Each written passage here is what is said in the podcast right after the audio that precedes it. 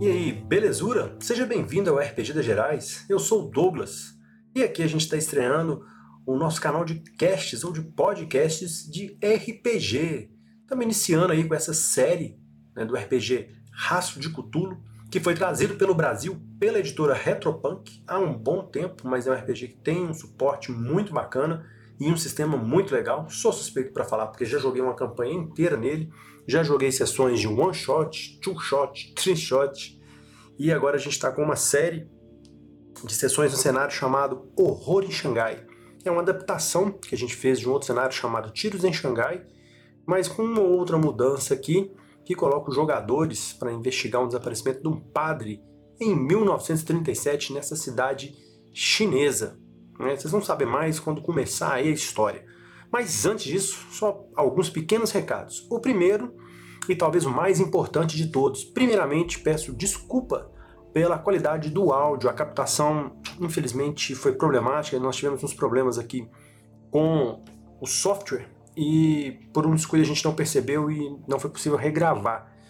É, peço que, por favor, desconsidere a partir da segunda episódio, que já deve ser disponibilizado quase que em seguida, a qualidade do áudio está surpreendentemente muito melhor e a gente espera melhorar sempre.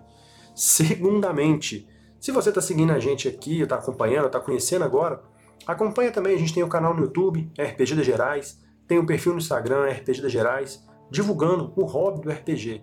Inclusive, para quem não conhece ou quer saber um pouco mais, eu não vou nem explicar aqui, hoje é fácil encontrar, todo mundo tem referência, mas a gente deve fazer talvez um cast mais para frente falando um pouco ou quem sabe até trazendo quem não é RPGista para jogar RPG com a gente, beleza? E é isso. Segue aí uh, o cast que vai começar. Lembrando que ele é baseado no universo de Howard Phillips Lovecraft, então tem toda uma pegada aí de horror cósmico, de perda de sanidade e personagens loucos, que é uma proposta que a gente gosta demais. Então, fique aí com Horror em Xangai.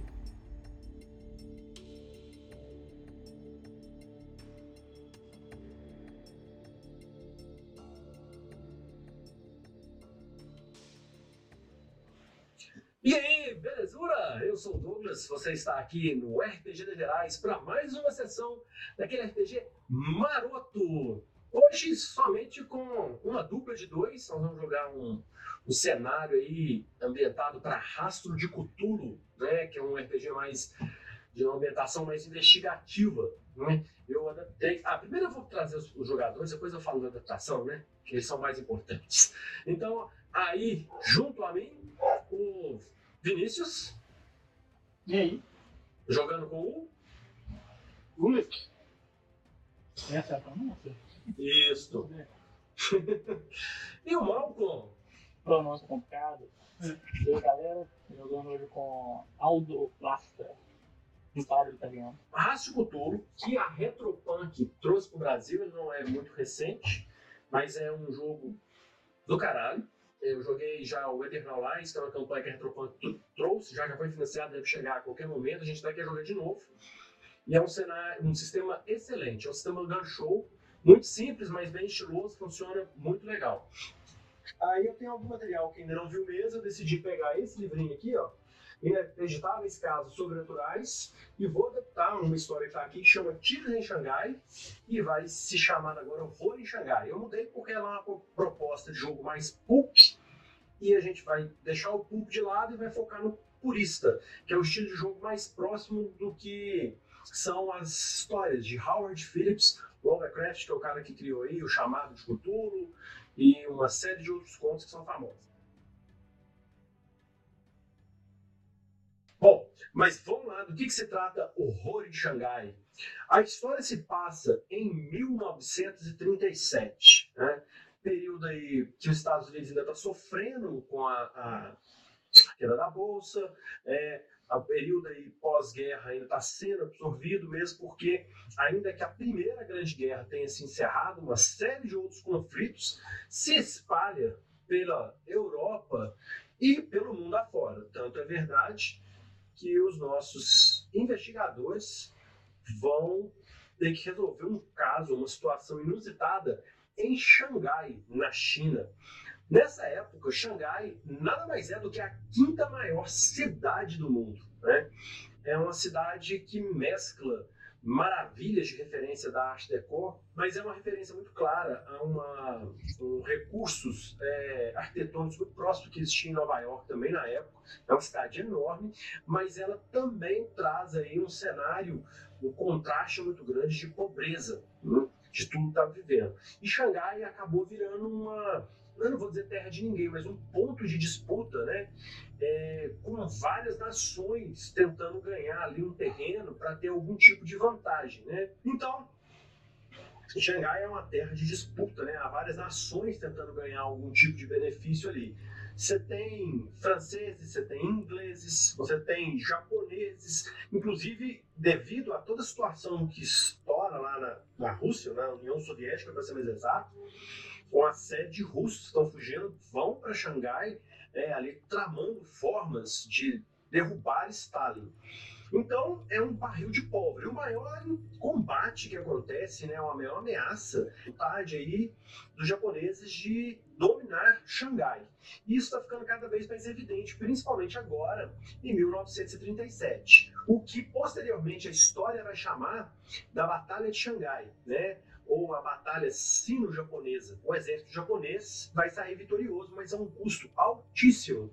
Né, de uma série de barbaridades que foram cometidas. Isso eu estou pegando a referência histórica, tá? Quem tiver curiosidade, pesquise. Bom, esse cenário começa né, com esses dois personagens. Quem é o personagem do mal, quem é o personagem do luz? E por que, que eles estão envolvidos nisso? Aldo Lastra, ele é um, um padre que está envolvido diretamente com, com Roma, né? ele tem contato com o alto clero, né? o alto escalão do clero da Igreja Católica. Mais recentemente, ele recebeu um, um comunicado é, que ele deveria ir até Xangai para investigar uma carta enviada pelo, um, pelo padre é, Emile de Briac.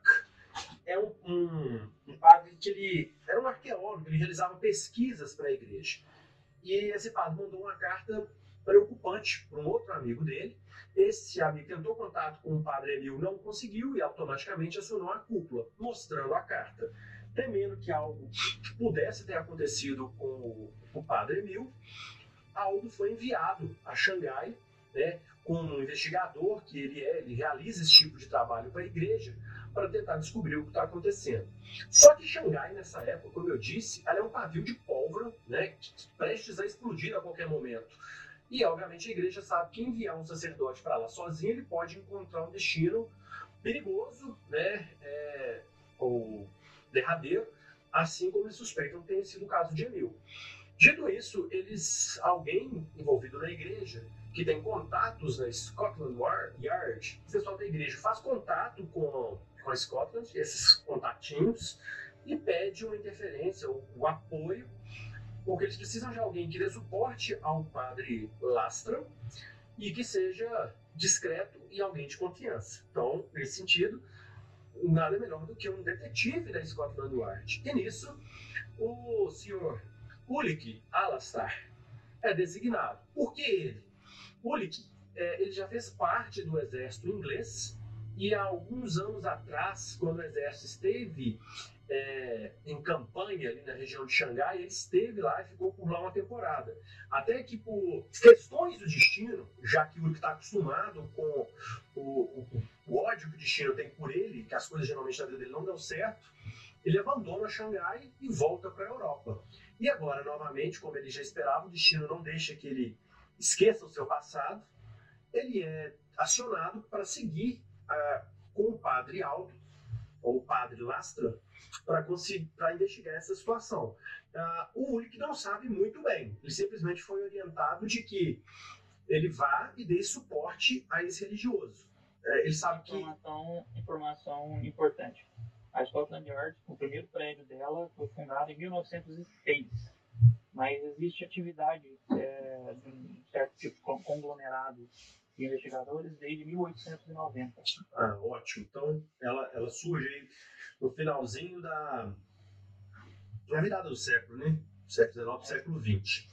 Então, é, Ulick, Ulick, o seu personagem sabe que eles vão investigar a questão envolvendo um outro padre, né, que estava lá fazendo todo um trabalho de pesquisa na área de arqueologia, e que aparentemente esse padre desapareceu. Você não tem muito mais informação do que isso. Né? O que, na verdade, talvez só favoreça para te deixar mais irritado. Né? É, eu acredito que, pelo contexto aqui, a gente pode pensar que o, o Ulick já tenha ido para Xangai e talvez ele espere lá por um dia, talvez dois, a chegada do, do padre Lastra. Né? Aí a gente começa, você no, no cais, né, nas docas do porto, esperando que o navio a vapor, né, naquela época era muito comum, atraque onde tudo indica que está o padre. Vocês não se conhecem é, pessoalmente, mas o padre já deve ter recebido algum comunicado que ele teria um suporte, então ele está esperando chegar em, chegar em Xangai e encontrar esse suporte lá. Né? E espera que isso ajude a encontrar o padre Emil. É, vocês estão em agosto, certo? Ah, você chegou em algum dia, Ulick. Você tem ficado tenso, né? Quando você dormiu a noite passada, você escutava invariavelmente, na verdade constantemente, vários estrondos, né? É, se acordava sobressaltado. Você sabe que o, o, o, o exército imperial japonês tem bombardeado vários pontos é, de cidades, vamos dizer assim, cidades que contabilizam como se fossem zonas rurais de Xangai, mas que o que tem chegado de informação é que a qualquer momento a Xangai pode ser invadida pelo governo imperial. Né? Inclusive, é, houve uma série já, não é a primeira vez, de bombardeios né, na cidade de Xangai. Né? E os japoneses não estão preocupados se eles estão afetando a sul exército, estão atacando torto e direito. Né? Inclusive, há várias baixas civis nessa história. Bom, você se encaminha a, até o porto, né? Você coloca isso, usando sobretudo, era muito comum naquela época. Você é um cara mais velho, coloca o chapéu e caminha né, em meio àquele movimento caótico que é normal da cidade para essa época nessa região. Então você tem carros, ônibus, pessoas, animais, rickshaws, né, puxados por, por pessoas e se acomoda no pouco quando você vê o. Mas o navio está muito considerado na mesma ponta da. Eu não posso chamar de enorme, porque aí, no, porto, há um enorme navio japonês já vai atacar há alguns dias, né? Um destroyer, para ser mais exato. O que na verdade só acontece para aumentar ainda mais a tensão dessa guerra que se iniciou, né? Não vou falar nem que ela é ameaça, não. Você está parado, talvez encostado em alguns caixotes, vendo os trabalhadores é, chineses carregar caixotes para lá, encomendas para cá, né? levando aqueles bastões que eles colocam nos outros com cestas, né? É, de um lado para o outro, quando a, aquela rampa de madeira é acoplada no navio e começam a descer pessoas lá. Mas seu cara trabalha com fotografia, então possivelmente quando ele recebeu essa demanda, ele pediu é, uma foto para facilitar. Você tem o registro dele, né? É, o que eles falaram que é recente. Você está observando, você vê as pessoas descendo, e logo que a, o primeiro viajante chega em Xangai, e você fica se perguntando que uma pessoa sã é, consciência faria nessa cidade num momento como esse, você nota que a, a guarda aí no porto já se aproxima e monta uma espécie de aduana para verificar quem está chegando, o que está trazendo, e é uma verificação muito severa. Então isso vai demandando tempo. Até que vai se aproximando da vez do padre Alvo. Bom, aí só algumas informações. Enquanto você está aguardando, né, é, o Lastra, vendo esse movimento, você vai percebendo algumas coisas, né? É, você, você chega por esse rio aí, Wangpu, eu não sei se a pronúncia está correta, mas a gente vai usar aquele português gostoso para adaptar. É, você passa por uma, uma quantidade cada vez maior de pequenos barcos de fundo achatado, que são chamados de sampanas. O porto em si é cercado de navios de guerra de várias nações diferentes. Né? É, você tem história, então obviamente você sabe disso. Esses barcos representam nações do tratado, que são poderes que juntos clamaram uma seção da cidade em um acordo semicolonial datado de meados do último século. Então você tem separações ali que envolvem diferentes nacionalidades. E, seja, no caso, acredito que o Uri, que tem uma noção mais do pelo estudo de história, sabe, na verdade, que essas, esses agrupamentos, geralmente, eles não têm um convívio muito amistoso. Bom, tá chegando na, na sua vez, um dos guardas, eles usam aquele que é mais reto, ele faz um gesto, ele vê que você é um, um, um religioso, é, e ele fala, hum, ele começa falando em chinês, e aqui a gente vai resumir com o próprio fala se tratar de um dialeto chinês único, porque são milhares, a gente obviamente não conseguiria tratar isso tudo aqui, mas ele fala, ele começa falando chinês, vê que ele balança a cabeça, como se tivesse, é, não tivesse nem percebido, em seguida ele fala com um inglês carregado, meio truncado, mas você consegue entender. Preciso verificar a mala? O senhor trouxe algo que pode apresentar ameaça para alguém? E aí fica a pergunta: o que o nosso querido Padre Lastra traria na sua bagagem? É, não, pensei em colocar um, uma, uma pistola de seja, um, um palco normal. Ah, isso é interessante. Então, o senhor vai Uma parte escondida. É. Porque eu, eu saberia que ia ter uma, uma checagem, vamos dizer assim. Colocar, tipo assim, só, sei lá, 3 minutos de roupa no máximo, um cantilzinho com água dentro, um texto e uma escola. É. Como esse lugar está em polvorosa, o processo de vistoria na aduana é muito severo, como eu disse. Então nós vamos ter que pensar que você vai ter que pegar alguma habilidade que você tenha e a gente rolar um teste para tentar ver o quão bem você escondeu essa arma. Sobre o risco dela ser encontrada na aduana. Uhum. Só lembrando que a ficha. Já, você viu que ele está demorando, porque eles fecharam, né? Eles, olha que, que no navio atraca, eles levam algumas um, pedaços de madeira em caixotes e fecham, forçando que as pessoas passarem em fila indiana e passam pela aduana. Só que, ó, chega o primeiro, eles abrem a mala, olha tudo, conversa, pede documentação, averigua, tintim por tintim, terminou, fecha, vem o segundo.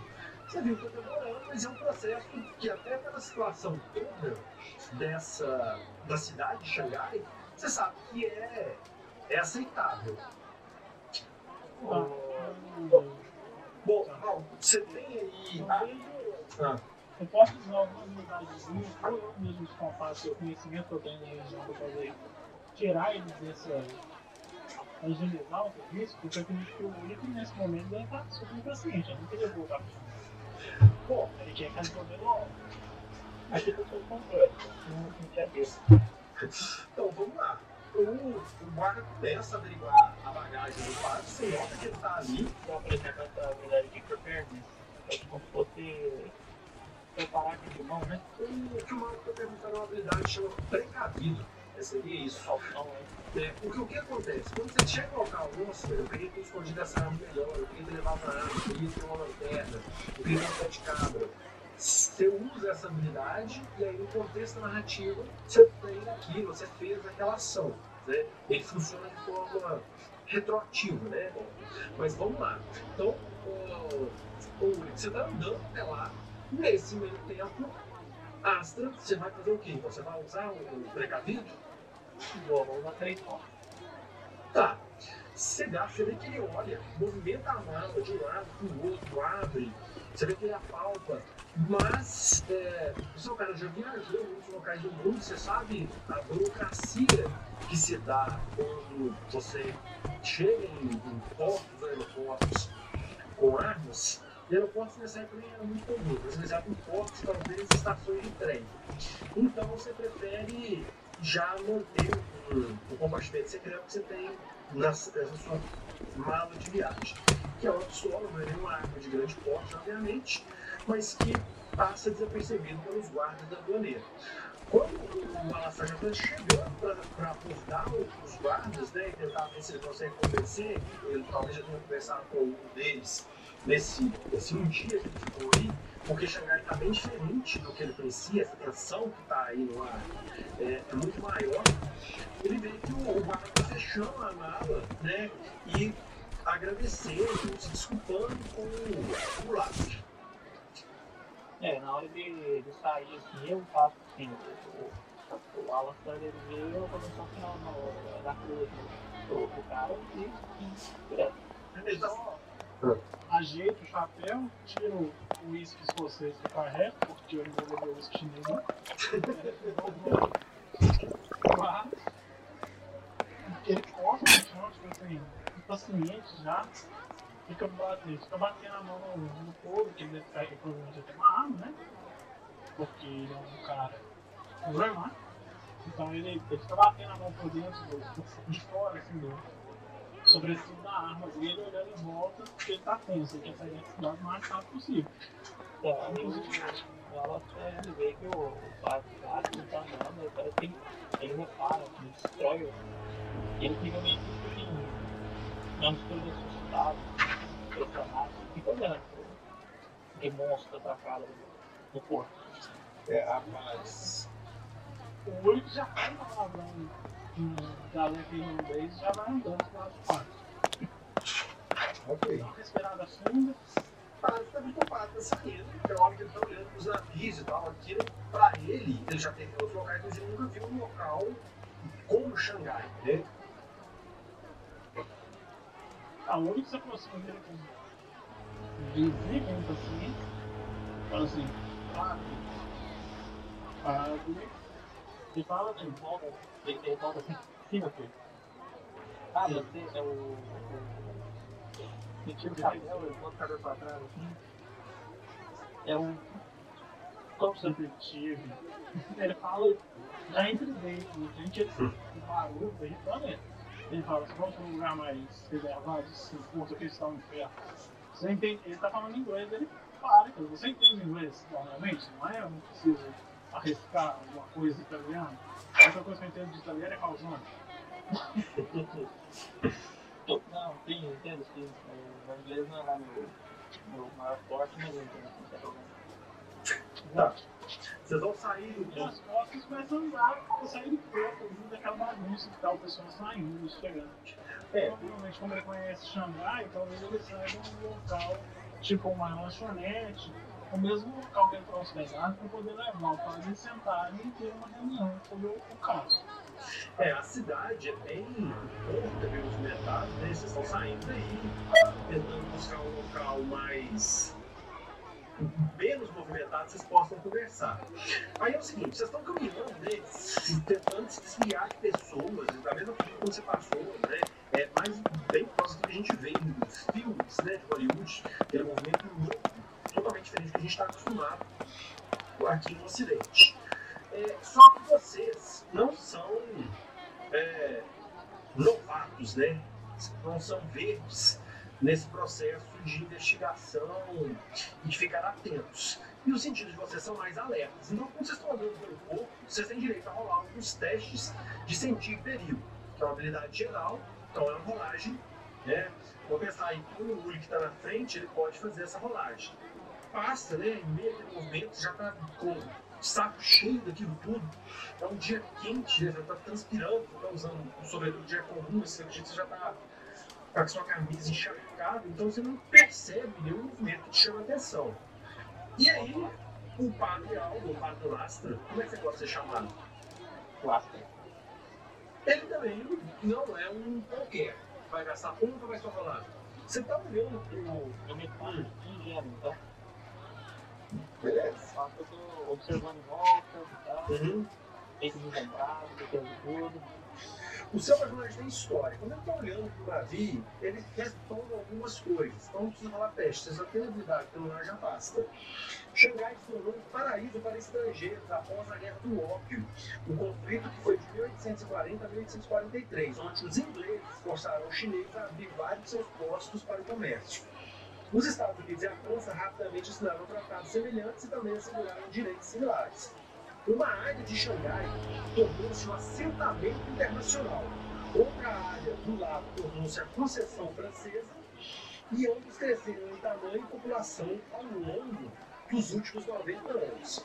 Então você vai relembrando essas, essas informações, né? O seu cara tem história, vai vendo navios. Você vê que o, o, contribui, que empurra as pessoas, saiam os trabalhadores. E você fica atento, né? O quer sair, o Uri quer sair o mais rápido possível. O seu cara, talvez por não ser tão afoito, você fica mais atento ao movimento que está em volta. É, você tem a ligeira impressão, como seu resultado foi muito bom, né? você gastou pouco, de ter percebido pelo menos duas pessoas paradas né, em, em algum local do porto, talvez uma próximas aos navios, outra próximas aos carros, né, em algum outro ponto, que observam atentamente vocês dois. Aí agora já de imediato você tem que fazer um teste de furtividade. Antes de você falar alguma coisa comigo que você é, você vai falar. Opa, foi eu de seis. Então, o seu cara se faz dissimulado e já está acostumado com isso, você consegue ficar atento em volta, mas sem chamar atenção. Você consegue ver essas duas pessoas e se fazer de, de bobo. Elas não percebem que você as viu. Né? E aí você consegue falar com um. Você nota que é um homem, na verdade são dois, né? Um deles está tá próximo a, aos, aos barcos ainda, ó, vocês começam a descer entre as caixas dos trabalhadores, né? Você não tem muita informação porque ele está de longe, né? É, e o, o outro, você, observa que é um um trabalhador, né? ele está até sem camisa, né? ele é visivelmente é, chinês, né? porque a gente exemplo, está prestando uma atenção demorada em vocês dois.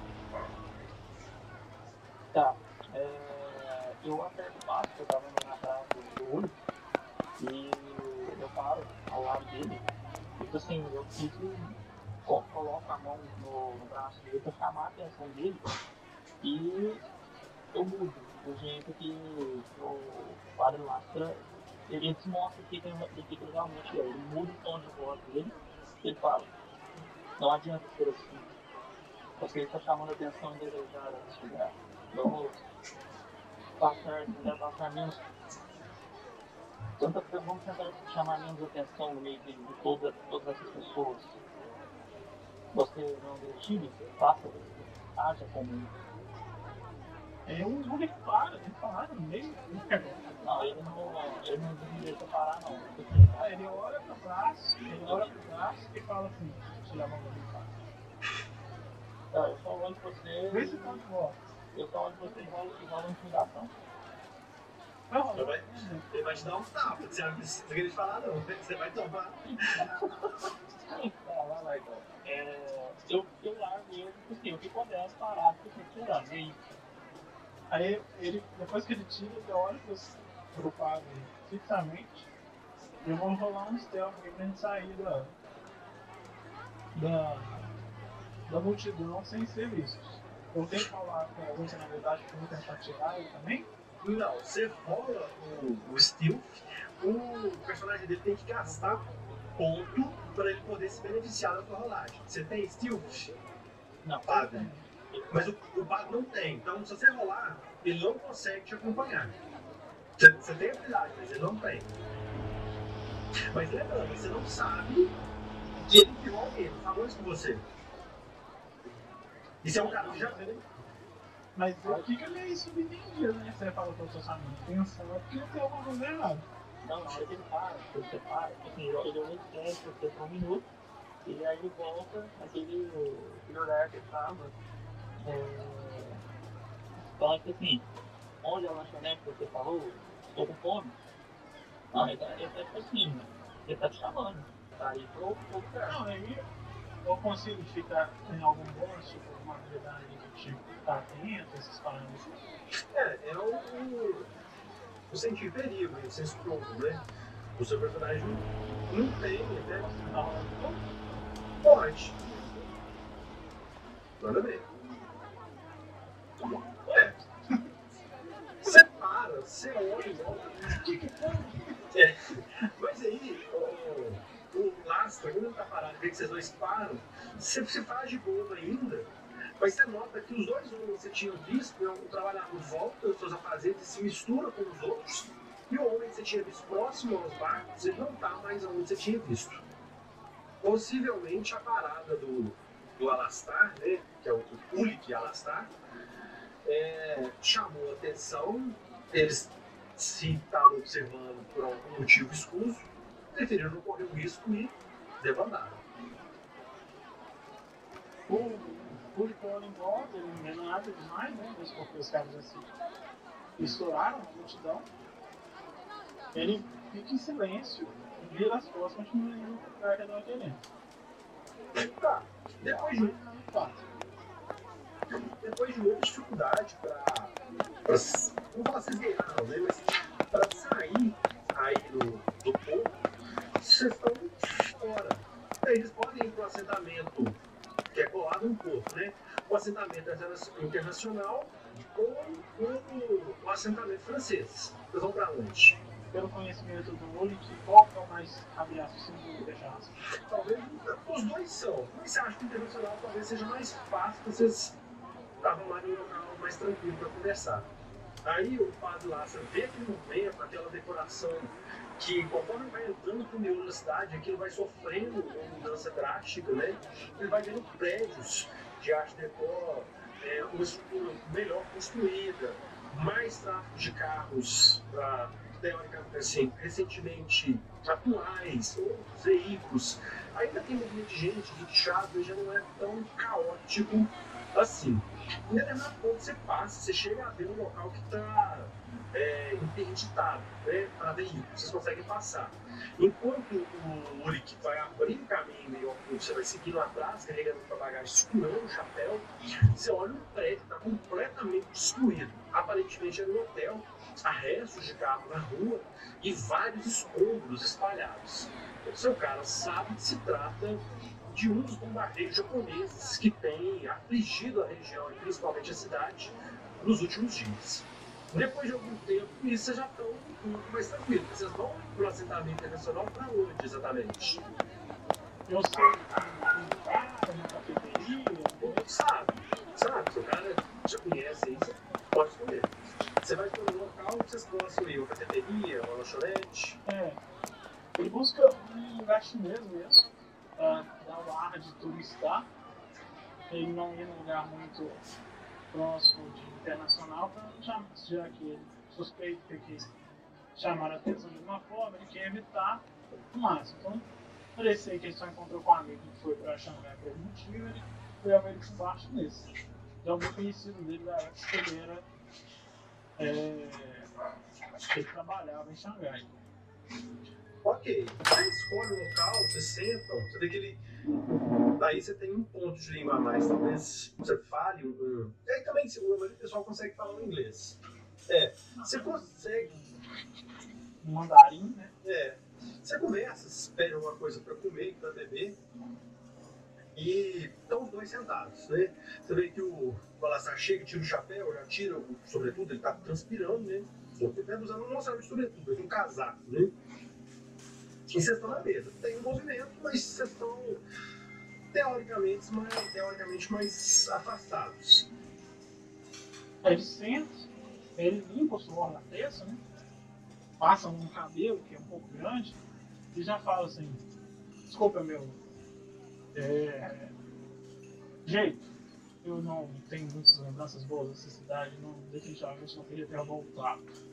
Mas trabalho é trabalho e bem, o Porto não é o lugar mais seguro de uma cidade tão é, movimentada quanto Xangai.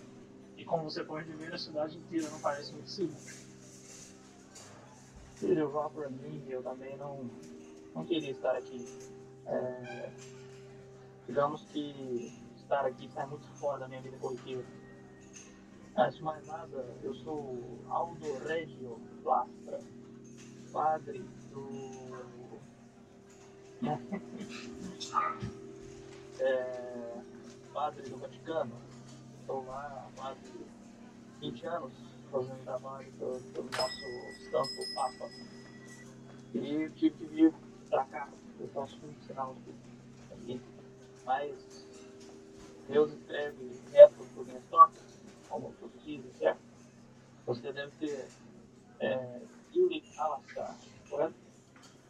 É, Peço perdão também pela minha atitude meio das pessoas ali, mas chamar a atenção para nós, um local como esse, é...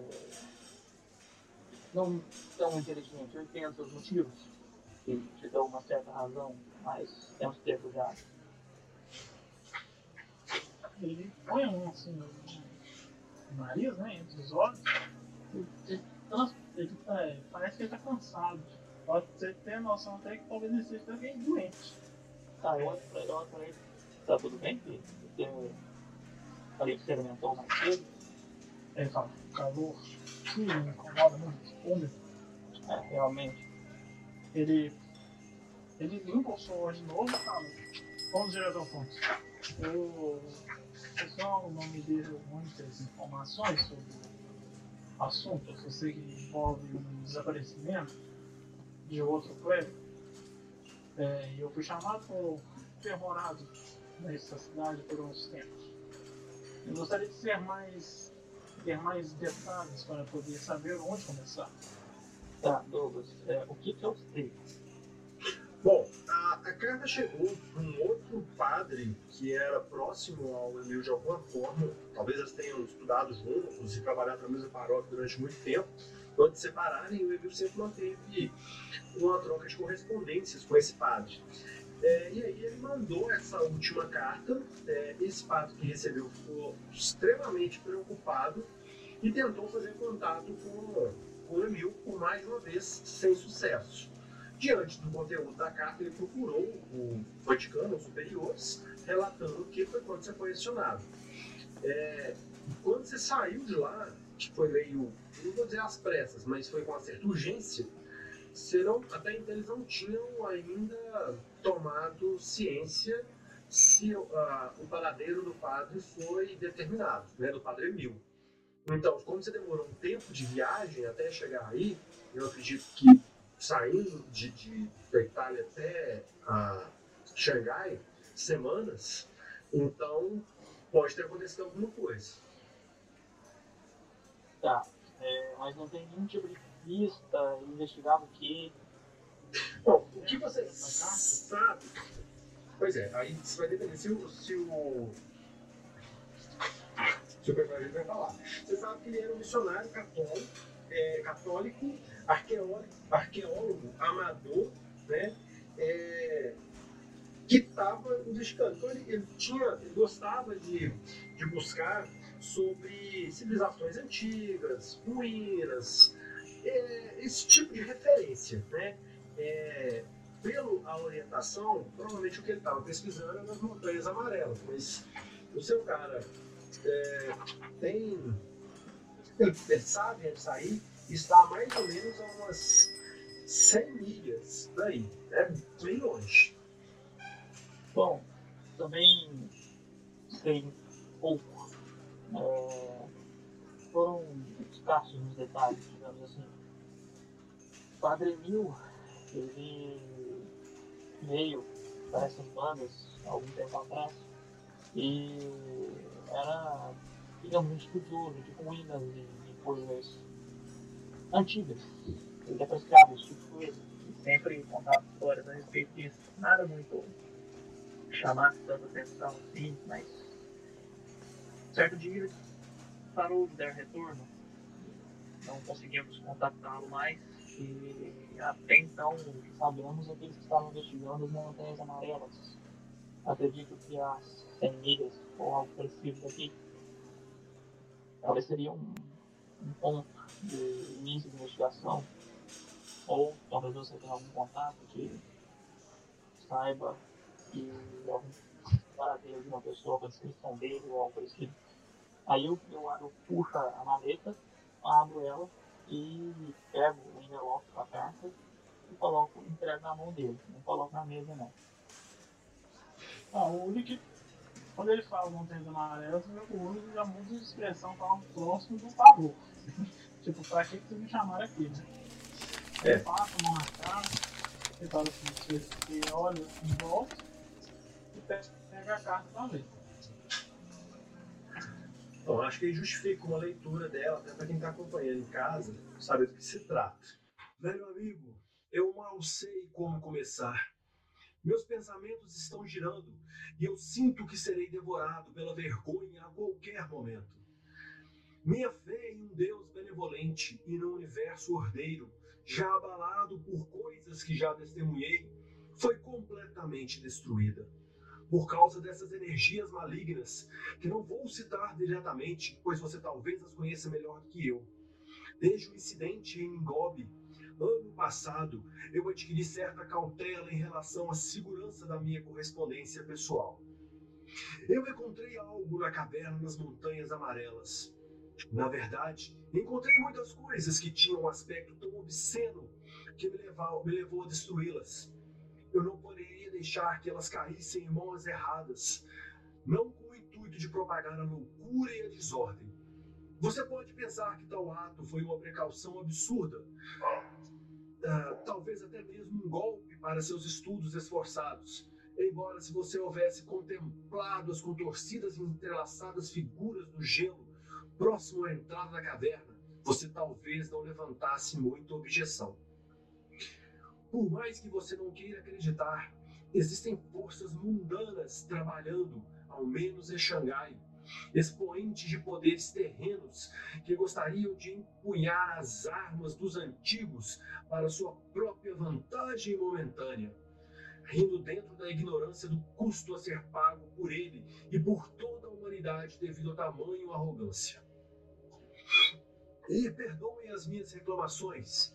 Mil pensamentos me afligem ao mesmo tempo. Aqui está o cerne do meu dilema. Existe um item que eu chamo de espelho das estrelas, que resistiu a todos os meus esforços para destruí-lo. Eu consegui quebrar o friso da parede onde estava com minha picareta de escalada. Os ídolos de cerâmica que estavam ao seu redor foram facilmente partidos. As múmias cônicas de vários braços que cercavam arderam facilmente nas chamas, mas esse espelho é indestrutível. Tentei parti-lo, arranhá-lo, dobrá-lo com calor. Tudo isso sem sucesso. Eu lhe mandaria o espelho, mas não me atrevo a entregá-lo a intermediários, a quem não possa confiar ou colocar em perigo. Você deve vir aqui, ao Hospital da Missão São Pantaleão, na rua Henneken, na Conceição Francesa, em Xangai. Juntos poderemos encontrar um meio efetivo de removê-lo desse local sitiado. Eu entendo que não é uma tarefa simples atravessar meio mundo para inspecionar, inspecionar um item cuja terrível função eu não me atrevo a colocar em palavras, principalmente em uma carta rápida e florida. Mas por tudo que é sagrado, velho amigo, venha com urgência. No aguardo e rezando, Emil Debriac. Isso. É, na hora que o, Ulrich acaba de ler a, a carta, o, o Astra está olhando para ele, tipo assim, com um olhar extremamente interessante, quase invasivo. E olha para ele e fala assim, sabe tudo? Um padre servo, Deus, acreditando em outras coisas que não são Deus. O que erga a sobrancelha, olha pro fato, joga a carta, devolve a carta pra ele, fala assim, óbvio, faz esse tipo de coisa. Eu acho que o seu amigo, tá, eu acho que esse padre estava consumindo entorpecentes na montanha e viu coisas demais. O, o Lasta, é, eu falei, é, quando o Balassar fala, isso pra você é uma ofensa, é quase uma heresia. Você sabe da história. Aí eu, eu olho pra ele tipo assim, com a cara de meio que. Quem que você pensa que você é que tá falando isso? Eu falo, filho, com todo respeito, mas você não conhece o Padre Mil. Eu, bom, você não conhecia, mas conheço o lugar que ele diz Está no item, não é? Eu conheço o lugar. Não, você sabe de nome, é longe daí. É um local de difícil acesso, montanhoso, cheio de rochas, estradas estreitas. Não, mas ele falou que tá um negócio. Ah, sim, é um hospital na concessão francesa. Né? Então, é na cidade. Né? É, dá pra ir lá, tranquilo. É, ele tá lá ou o item tá lá? Ele pede pra ir pra lá. O item tá lá. Entendeu? É o Hospital da Missão de São Pantaleão. Mas ele não falou com quem tá hoje, né? Não, teoricamente ela fala que ele estaria lá. Né? Então é que ele deixa na carta falando juntos nós podemos resolver tudo. Só que O aí, tá lá. é, quando o Emil manda a carta para esse cara na Itália, esse cara recebe e vê aquilo, ele tenta ligar pro Emil. E aí ele já não tem mais sucesso. E aí quando ele vê aquilo, ele leva pro Vaticano e o pessoal determina que ah, alguém deveria ir lá para descobrir o que está acontecendo. Tá bem? Você sabe que o local é próximo. O Nick fala, no hospital francês, é próximo, a gente consegue ir lá em alguns, uma, algum tempo, podemos comer e ir até lá. Acho que é até bom que enquanto comemos, provavelmente os pratos começam a chegar, né? É, vamos discutir um pouco sobre Emil. Você disse que ele não estaria usando drogas entorpecentes Não, e que, seja lá o que for, realmente teria abalado ele, ou esse espelho, ou seja lá o que ele quis dizer com isso. É, o- para um homem de fé inabalável como ele é, ou era, é, acredito que ao ele para, ele não termina de falar não, ele só sacode a cabeça. Aí o Ulrich dá uma suspirada, né? Ele passou com os momentos de sanidade anterior. né? Fala, olha, quando estamos longe de casa, pai, não me leva mal. Muito difícil nos apegarmos a certos dogmas da igreja. O isolamento, a- o afastamento de familiares e conhecidos e a própria situação instável dessa região gera efeitos nocivos nas mentes alheias. Não sei com que ele teve contato, mas talvez isso tenha deixado ele um pouco insano. Pela descrição da carta, eu não sei se parece muito ah, saudável ele falar de entidades, de espírito destrutível e qualquer outra coisa. A própria letra dele estava tremida, como de alguém que pode realmente estar sob efeito de algum tipo de entorpecente ou mesmo tentando esquecer alguma coisa que ele viu. Nisso o Padre Lázaro coloca meio sorriso no rosto e fala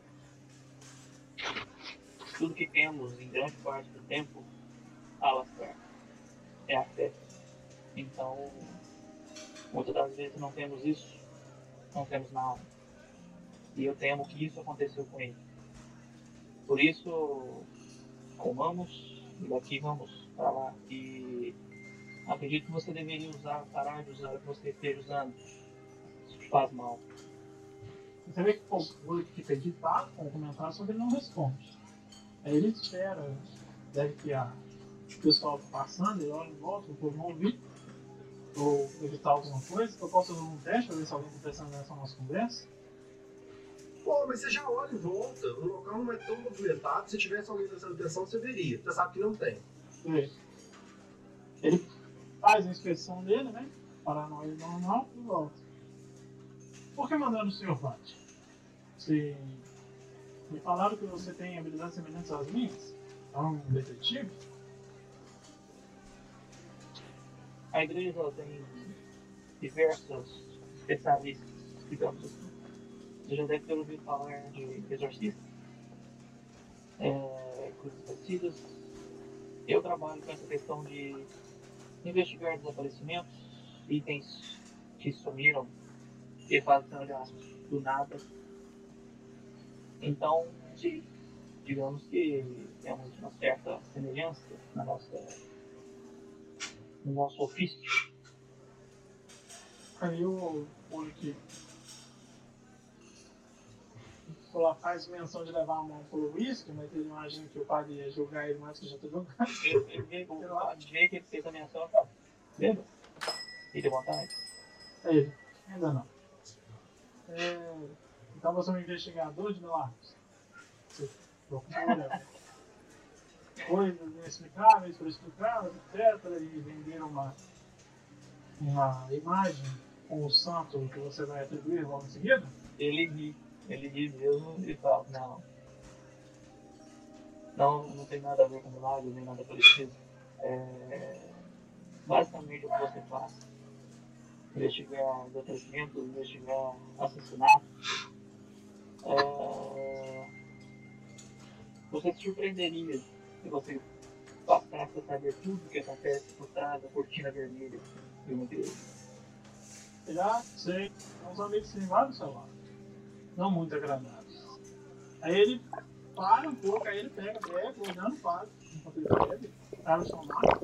Eu posso ter preparado algum encontro com algum conhecido, já para poder adiantar a investigação, se ele sabia alguma coisa, mas eu também não sabia nada antes. né? É isso que eu ia te falar. Como você não tinha muita informação, porque é, até no trâmite de tudo, eles mandaram um padre com o máximo de informação que eles tinham até aquele momento, e alguém acionou a Scotland Yard quase que paralelamente. O seu cara talvez pegou o navio com algumas horas de antecedência, mas que rendeu um dia dele chegar aí. Algumas horas não, né? Talvez seja, porque também o tráfego dos navios aí, marítimo, ele pode variar. E você chega aí com essa, esse prazo. Como você não tem referência de nada, não tem como você pesquisar com antecedência. Mas vocês, vocês comem. No caso, como Ah. na Inglaterra, a marinha inglesa ela tem muito mais embarcações e muito mais rotas do resto do mundo. Faz sentido. Principalmente pra China, né? Principalmente Isso. na China. Então, Então- é mais rápido ele sair da Inglaterra do que eu sair da Itália, Da Itália. Da China. Boa explicação. Então ele chega antes. Aí algumas. Vocês comem, bebem, pagam a conta, não é nada exorbitante, o que vocês têm de crédito aí dá conta, e vocês seguem caminhando, ou se vocês quiserem pegar um rickshaw, para ir até o assentamento francês. O Ulick pegou táxi, porque o Ulick quer resolver logo, ir embora. Então, ele quer sair o mais possível. Ok, vocês tomam táxi na porta do restaurante, eles seguem pelas ruas.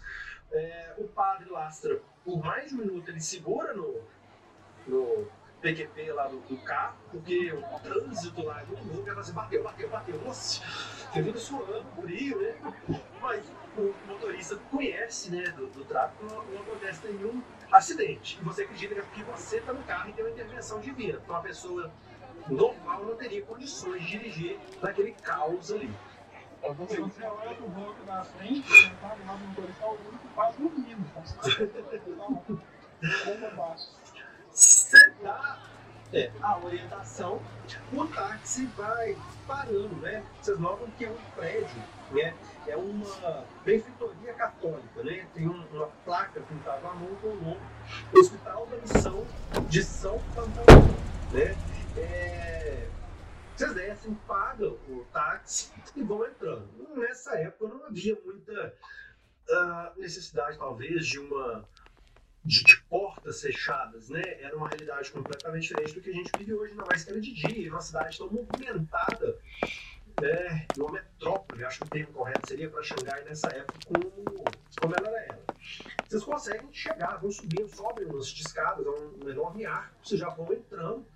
é, E dá pra ver que há muita gente entrando e saindo junto com vocês. Vocês conseguem perceber, identificar quem trabalha lá, geralmente estão usando roupas mais claras, eu não vou nem dizer brancas, porque elas já estão encardidas pelo uso, né? E pessoas que demandam atenção, né?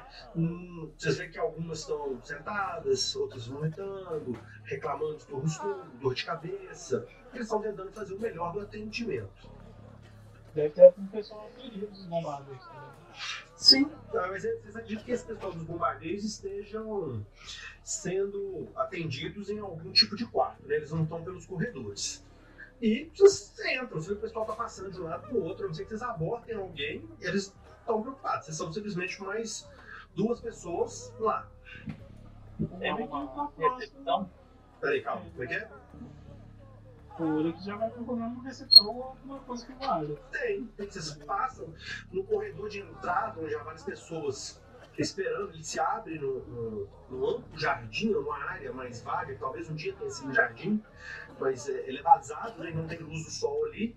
Há vários bancos improvisados, e as pessoas estão sentadas esperando serem atendidas. Esse corredor é, extenso, uma parte dele, a parede foi quebrada e foi construído uma espécie de um balcão de madeira. Há pessoas trabalhando ali como se fosse um escritório. Tá, eles são chineses, franceses. Não, aí são francesas.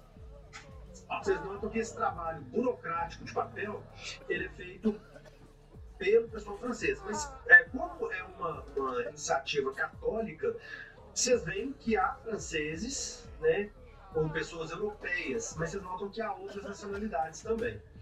Vocês aproximam do balcão, uma, uma senhora de meia idade, com cabelo amarrado num coque, né, ela ajeita o óculos, ela estava notando algumas coisas de prontuários de pacientes, ela vê que vocês estão aproximando, ela fala, ela ia fazer um gesto, vocês aguardarem, mas aparentemente ela percebe algo no lastra.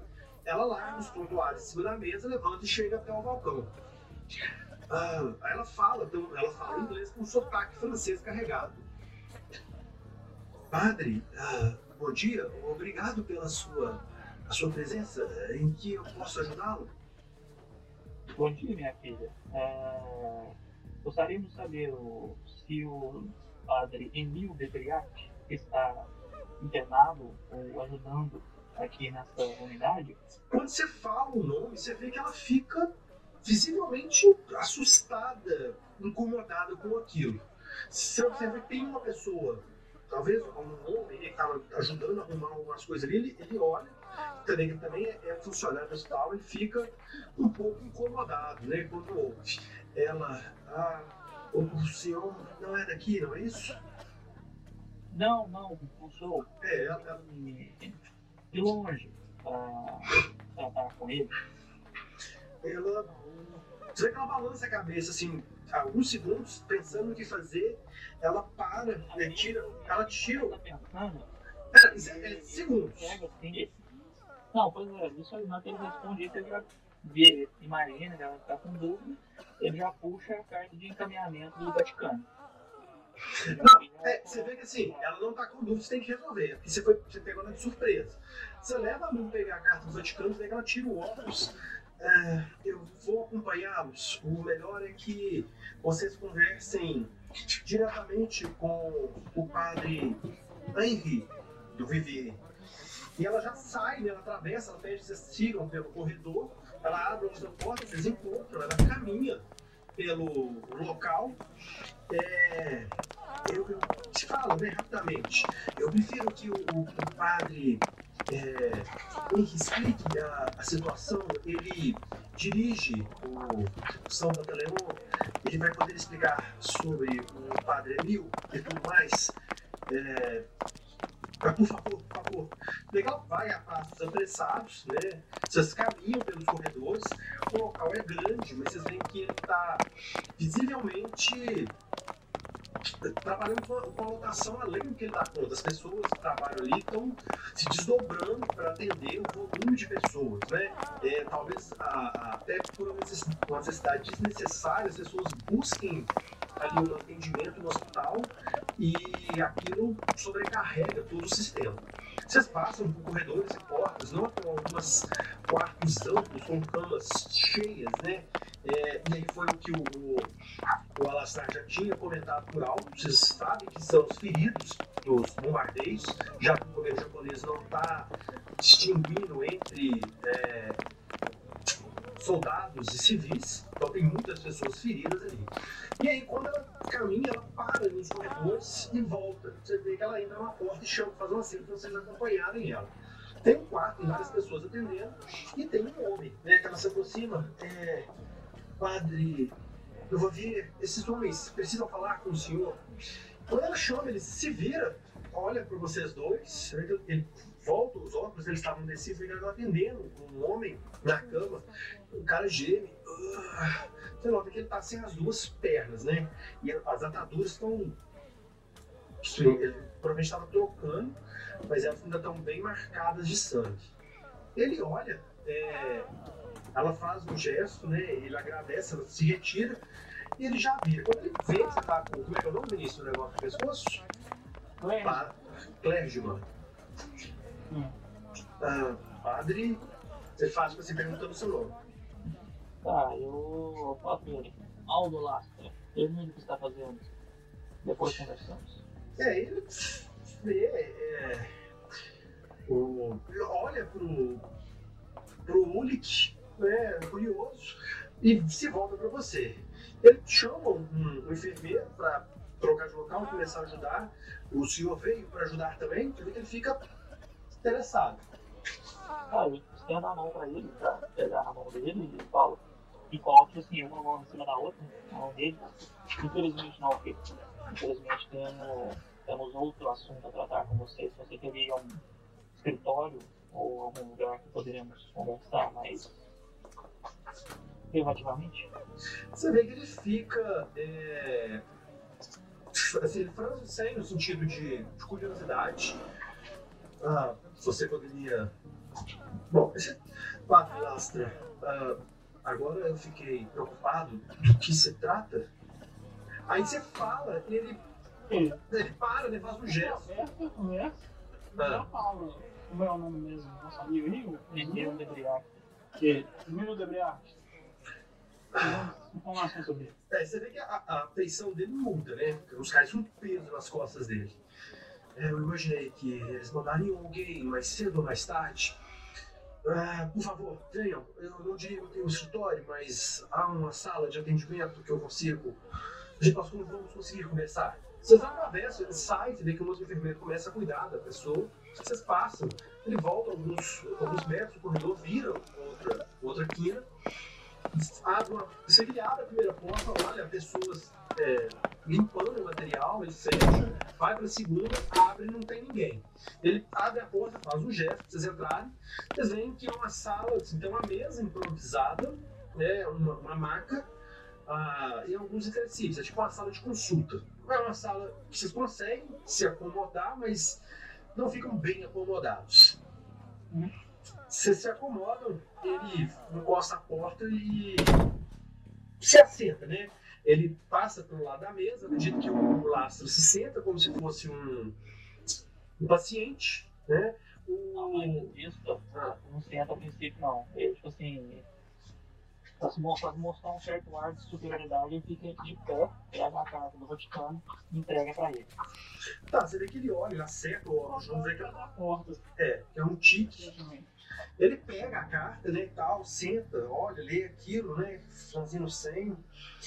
É, Ele dobra a carta e te devolve ela. Tá, e quando ele devolve, na hora que ele devolve, faz o o lastro, ele se senta, cruza as pernas e coloca um sorriso tranquilo no rosto, olhando pra ele.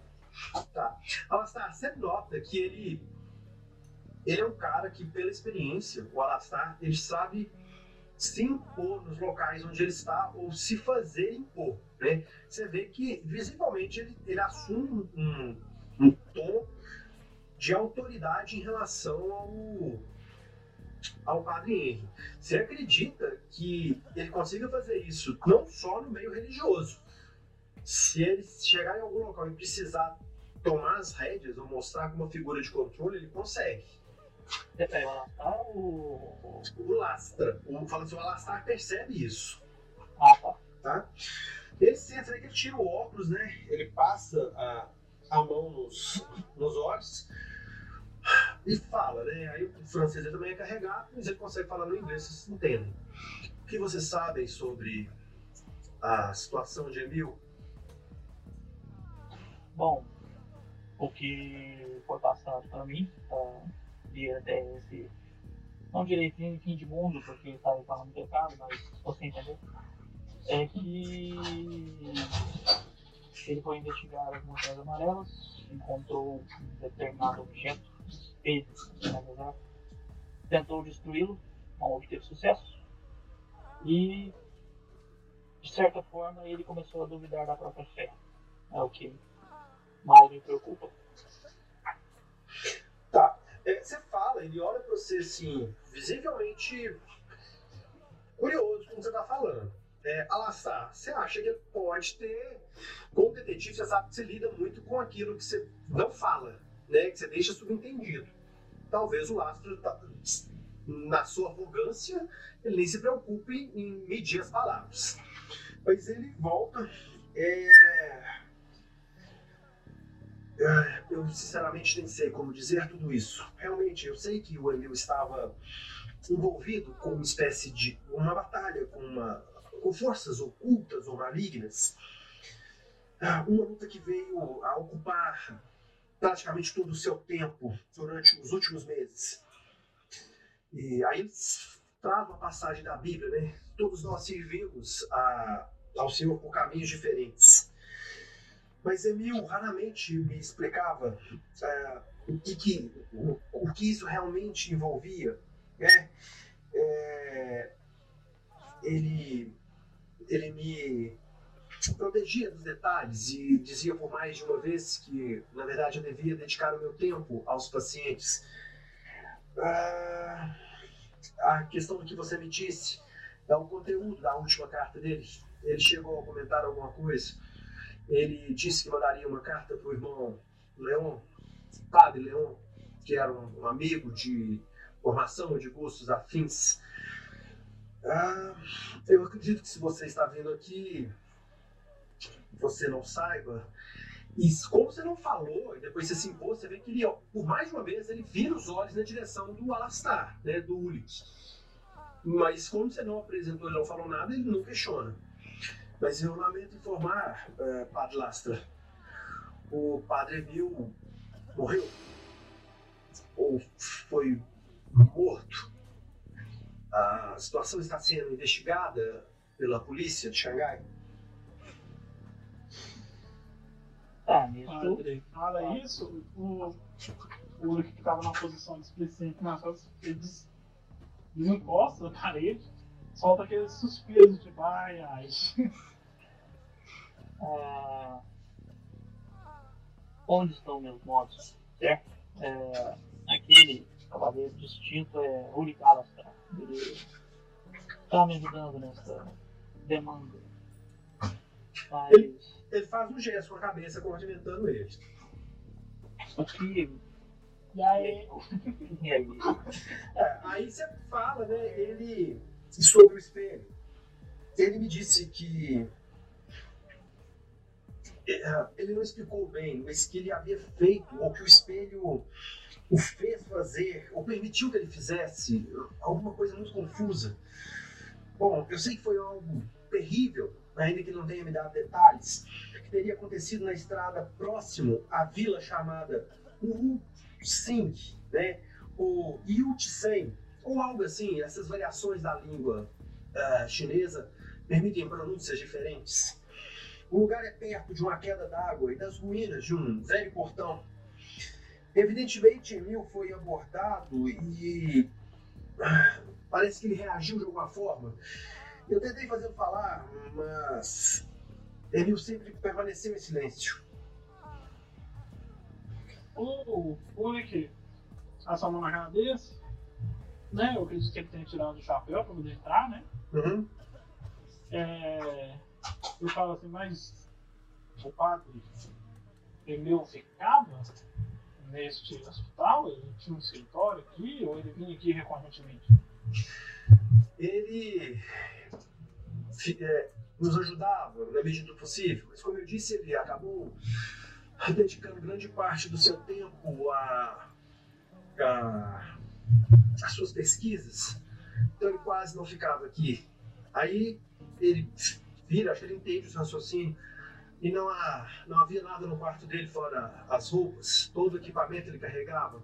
Inclusive, o quarto já foi transformado em uma, mais um ponto de atendimento vocês percebem que ele fala, mas depois que a conversa começou, ele está um pouco aflito. Talvez no primeiro momento vocês percebessem então, o que ele está contando. Mas vocês começam a imaginar que talvez não seja só isso. Aí vale porque o Aldo está acostumado a interrogar ou questionar pessoas, assim como ela está em busca de informação. Então, esse comportamento para alguém que não tem costume de, de lidar é um comportamento padrão de quem está ocultando alguma coisa. Tá, então assim, vou gastar dois pontos. De? De convencimento.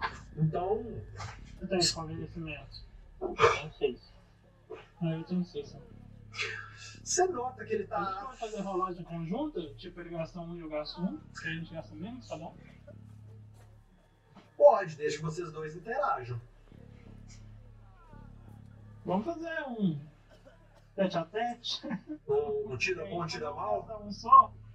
É, tira bom, tira mal, porque cada gasta um, né? Quando ele tá lá, você olha que ele, ele para, olha pra algum lugar, vocês têm alguns segundos pra trocar os olhares. Vocês terem se conhecido agora, justamente talvez pela profissão, ainda que em áreas completamente distintas, mas como a profissão de vocês dois é muito próxima, vocês entendem, né, esse, esse, esse trocar de olhos como um sinal do comportamento do Padre Henry.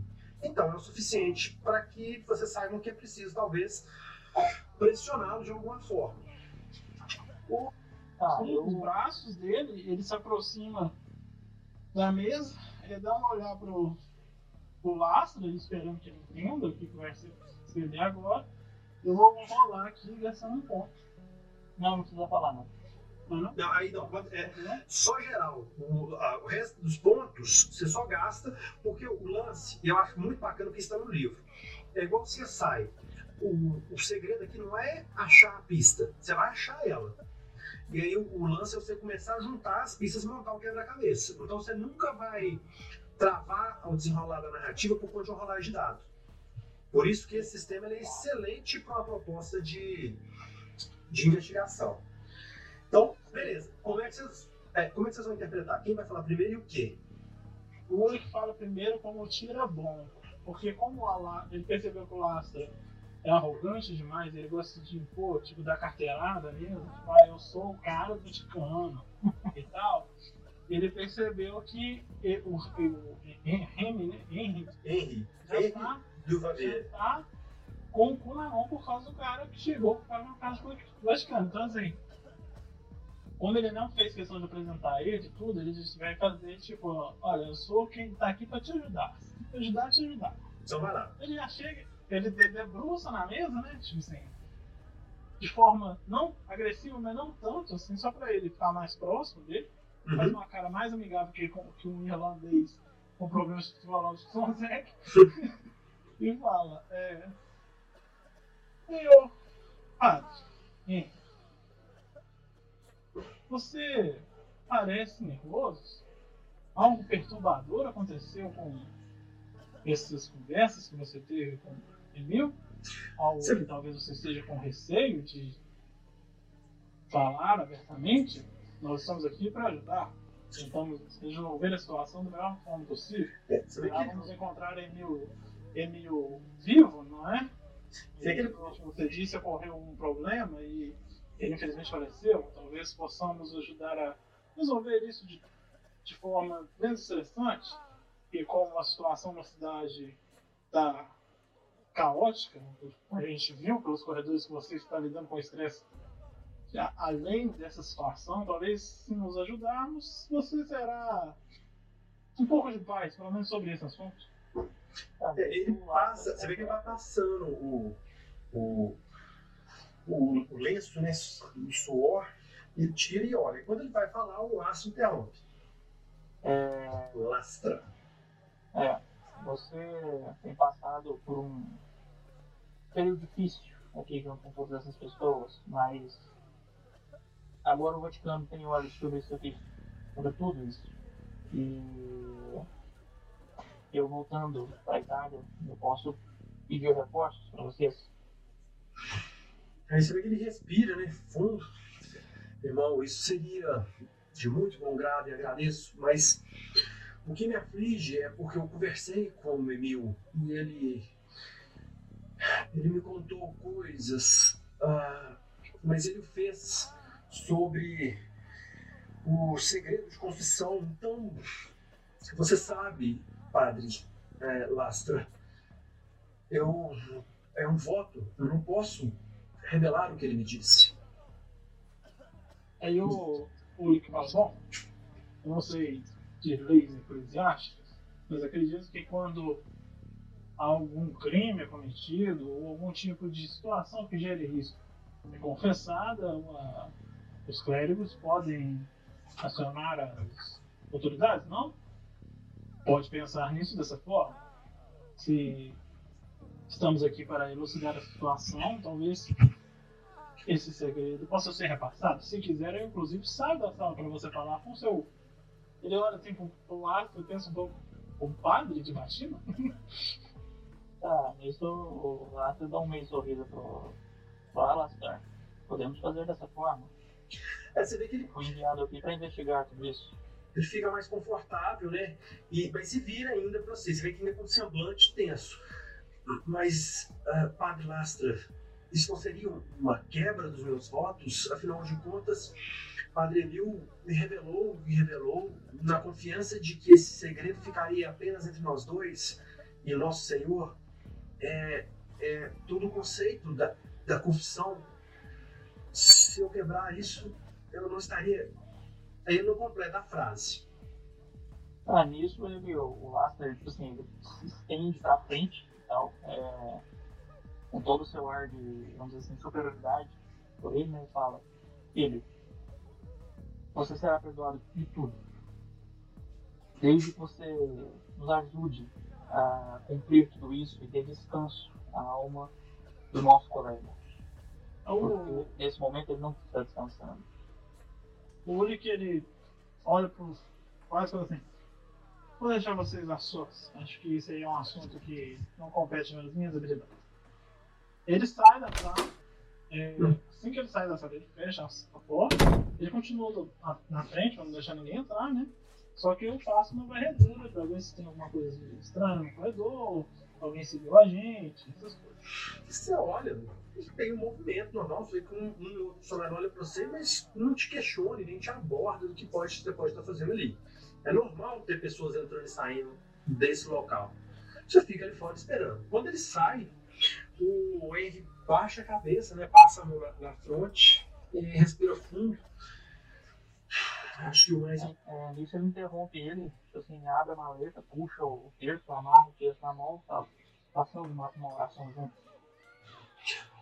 Tá, ele agradece, você vê que ele aproxima, segura no, no, na parte do texto, segura no outro, vocês fazem uma oração, ele pede perdão, mas ele entende que é, são desígnios divinos, que ele, ele, por mais que doe, ele sabe que o, ele tem que ajudar para que o Emil tenha um descanso. E aí ele te fala, olha, é, ele...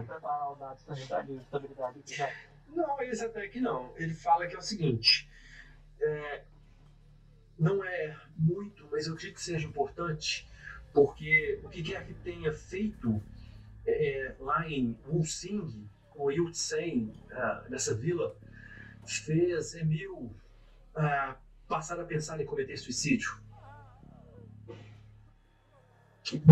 Para o padre, isso é muito grave. Sim, é um dos piores pecados. Aí você vê que ele para e já abre a escrivaninha, tira um, um- papel receituário e começa a anotar alguma coisa. Ele tira, destaca esse policial, vai ter um nome com endereço.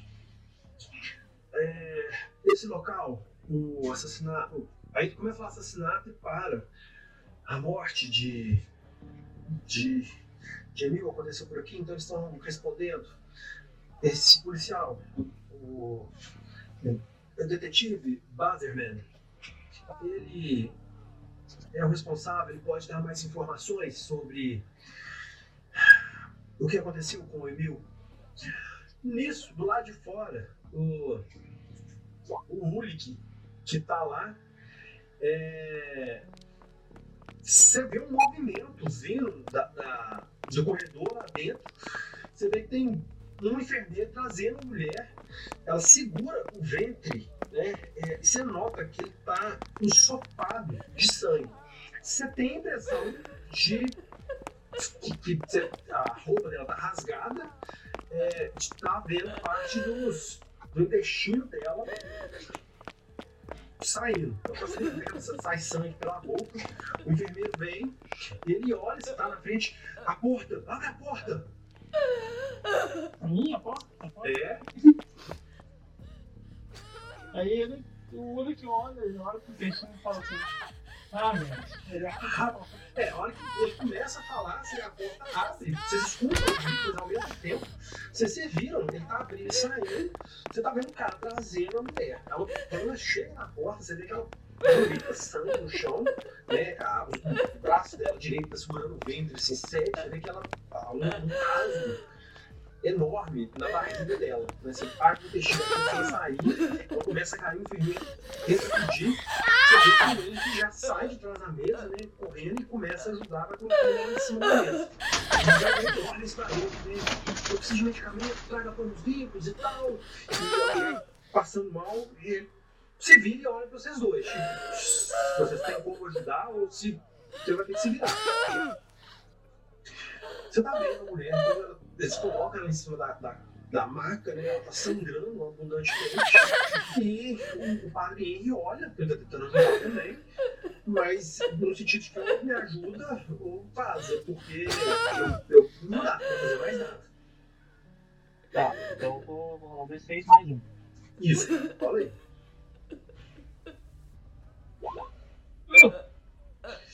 É um 4. Você vem, você é, é um 5, perdão. Você vem, você pega os panos né, que o enfermeiro traz, que ele é apertado, você fica do lado dele, questiona, né, você lembra do treinamento que tem recebido? Provavelmente aí, é, durante a Primeira Guerra, você pode ter trabalhado em algum hospital de campanha, é, o que não é nem um pouco agradável lembrar, né, dos, horror- dos horrores que você viu. Você ajuda a, a estancar o ferimento ali, é, de cuidar e observa que o corte, por sorte, não foi, foi fundo, mas não chegou a afetar nenhum órgão interno. Você fica com as mãos, né, todas sujas de sangue. O padre vê que a mulher está mais calma, tal, né, ela está relativamente estável. Ele vira para você, obrigado, padre. É, isso aqui é uma rotina. Se, é, vou pedir que você me dê licença, eu preciso tratar, espero que tenha ajudado. Você ainda está tenso. Procure o detetive Bazerman, ele vai conseguir lhe dar mais informações. Se precisar de algo que eu puder ajudar, a- as portas do, do hospital estão abertas. Te agradeço pelo, pela informação e pela ajuda e seja lá o que você necessite. Estaremos por aqui por um bom tempo e não se esqueça da promessa que eu fiz para você. Estou contando com isso. Coisa que eu vejo numa mulher. Mas é uma coisa relevante? Não, ela é uma prostituta padrão de Xangai, né? Esse tipo de, de, de, agressão aí não é algo tão incomum, Normal. é bem normal. Só que não é uma área que nenhum de vocês dois trabalham, então mexe com você de algum jeito, né? Você vê que o, o Lastra sai né, de dentro, tá com as mãos né, e os parte dos braços completamente sangue. Tá, eu, tipo, se eu sair do lago, eu procuro uma pilha, alguma coisa do tipo, peço pra alguém. Ok, você é, você consegue se limpar, né? É, até você, até tá usando um, um- talvez uma espécie de roupa preta, você, você tira ela e uma, te fornece uma camisa branca, encardida, né? Normal lá da pessoa do hospital, porque a sua também sujou de sangue. Você dobra ela, né? E coloca na mala, já que você está rodando com a mala para cima e para baixo. Você não foi no hotel. Lembrando que você está de uma viagem, está cansado tal mas na urgência de resolver isso tudo, e até por tudo que aconteceu na saída do, do porto, lá do cais, vocês não pararam para pensar nisso. Vocês estão fora ali já do hospital, e é vendo o movimento nas ruas, e decidiram o que vão fazer. Lembrando que, é, Alastar, você não sabe o que o, o Lastra ouviu lá da confissão do padre Henry, ou da revelação da confissão, para ser mais exato. Tá, a gente tá no hospital ainda? É, vocês estão na porta, logo na entrada. Não sei se vocês vão fazer mais alguma coisa. Se, Ah. Se a gente chegou na, na entrada, o pessoal já não vai falar, né? Não, não. Tem que Você, tentar interrogar outra pessoa, porque pra ver se alguém dava mais uma informação. Mas se já mandaram a gente direto no reino, não vai ter. É, Tá, não, saindo lá de fora, quantas horas são? você deve ter chegado aí pela manhã, explora um café, roda de um lado, roda pro outro. Deve ser quase umas 11 horas a meio-dia. É... Eu falo, pergunto pro Ulrich, é, você tem algum hotel, algo do tipo? Tu tem? É, você deve estar hospedado, talvez, uma, uma pensão, alguma coisa assim. O seu. Você tem dois de, de, de grana, não é isso? Não, sua grana é três. Bom, você está no hotel. Dá pra você ficar no hotel sim. Não, eu estou hospedado no hotel. Grande Hotel Xangai. é próximo aqui. Tá, Quer deixar, você quer descansar antes de continuar? seria ideal. Acho que seria bom eu tomar um banho depois do, do acontecimento e deixar minha mala lá, pelo menos. Porque, de certa forma, é desconfortável ficar andando com. com isso. por favor? Ele interrompe assim. Ó, Basicamente. o grupo, né? Ah, aí ele, ele, tipo assim, ele dá um. Ele meio que vira, dá um passo pro lado e volta atrás e pergunta pra. pro, pro Ulrich. Você conhece um homem chamado Detetive Eiserman? Você já ouviu falar desse cara? Talvez, na verdade, agora que você está aí, não antes. É, Você, você conhece o nome, mas você é curioso porque é da época que você teve aí do exército e tudo. É, Mas você não, não tem muita noção do que ele seja agora. Você não conhece ele por detetive, você provavelmente conhece ele pelo o tipo que ele era um soldado, ou talvez alguém que esteve próximo a, ao seu pelotão. Mas não é alguém que você tenha familiaridade de ser próximo, não. Tá. É ele. Conheço de nome, não, não pessoalmente. Há muito tempo estive aqui, então eu não sei nem onde ele está lotado, se é que ele continua na cidade, porque o padre Henry te deu esse nome para buscarmos? E eu lhe dizendo isso, estou quebrando, estou praticando um dos piores pecados que eu poderia. Eu falo, eu acho que você já fez isso. Porque ele revira os olhos assim, porque ele acha Aí que o protocolo todo, né? ele só faz faz um sinal de cabeça e hotel pra onde? Aí eu peço do táxi, né? Pra gente ir mais rápido. Porque por mais que. E dentro do táxi o olho fala. É, vou usar meus contatos na cidade para tentar descobrir onde Baseman está. O que ele faz. E até para saber se alguém tem alguma informação sobre esse suposto assassinato, suicídio, lá o que for. Não, ele, não- ele te contou isso, não. Tá, Não, você- não tá Não. Ah, tá. Então, beleza. Então, sim, só. Você, você fica pensativo, né? Você nota, o Ulrich, que o padre lá entra no carro e ele fica olhando, né? o- a- a- Pra fora, mas você vê que ele tá pensando em algumas coisas. Você sabe que talvez seja o tempo de não interrompê-lo. Depois de alguns minutos, ele se vira, fala num tom de voz mais baixo, até para o cara não ouça. Ele te conta que o padre revelou que vocês não sabem se ele cometeu suicídio. Mas ele conta que de- o que quer que tenha acontecido próximo à vila, de alguma forma mexeu com o Will e foi suficiente para fazer ele pensar em cometer suicídio. Tá. Aí, Ele, ele fala, tipo assim, é, Deus nos deu a maior dádiva que todos temos, a vida. E para um padre, para qualquer um, na verdade, seria hipocrisia eu falar só para um padre. Qualquer um retirar a sua própria vida é um dos piores pecados que uma pessoa poderia cometer. E para uma pessoa onde Deus, temente a Deus, pensar em algo parecido, algo não está certo. Nisso, tipo assim, ele fala isso olhando pra fora, né? nunca olha pra ele, não.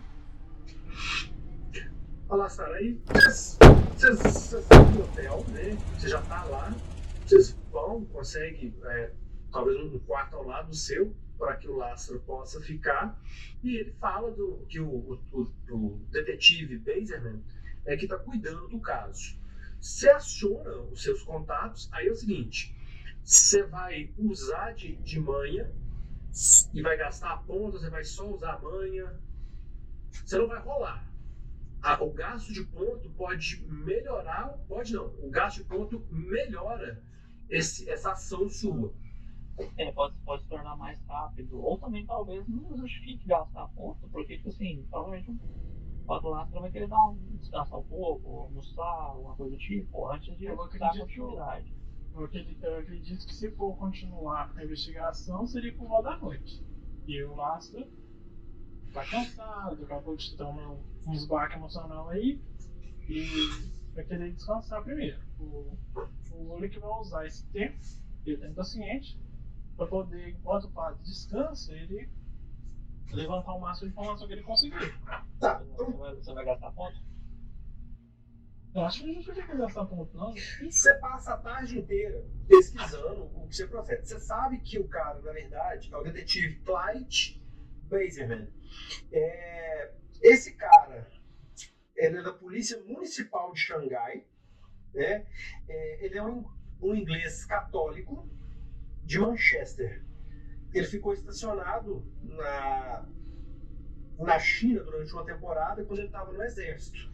Foi onde teve um pouco contato, você lembra do nome? Né? É, mas só. E ao que tudo indica, ele não foi embora. Ele gostou daí e acabou ficando. E trabalha aí nessa área. Então, assim, você conversa com um, conversa com outro não chamar a atenção. É, seu cara tem manha, então é o que você consegue apurar. Ah, a noite vai caindo, né? É, acha melhor voltar pro hotel e descansar, porque vocês acabaram andando e tal, e tentar já conversar melhor com o Lastra, né? deve ter dormido a parte da tarde, para amarrar alguns pontos e definir o próximo passo.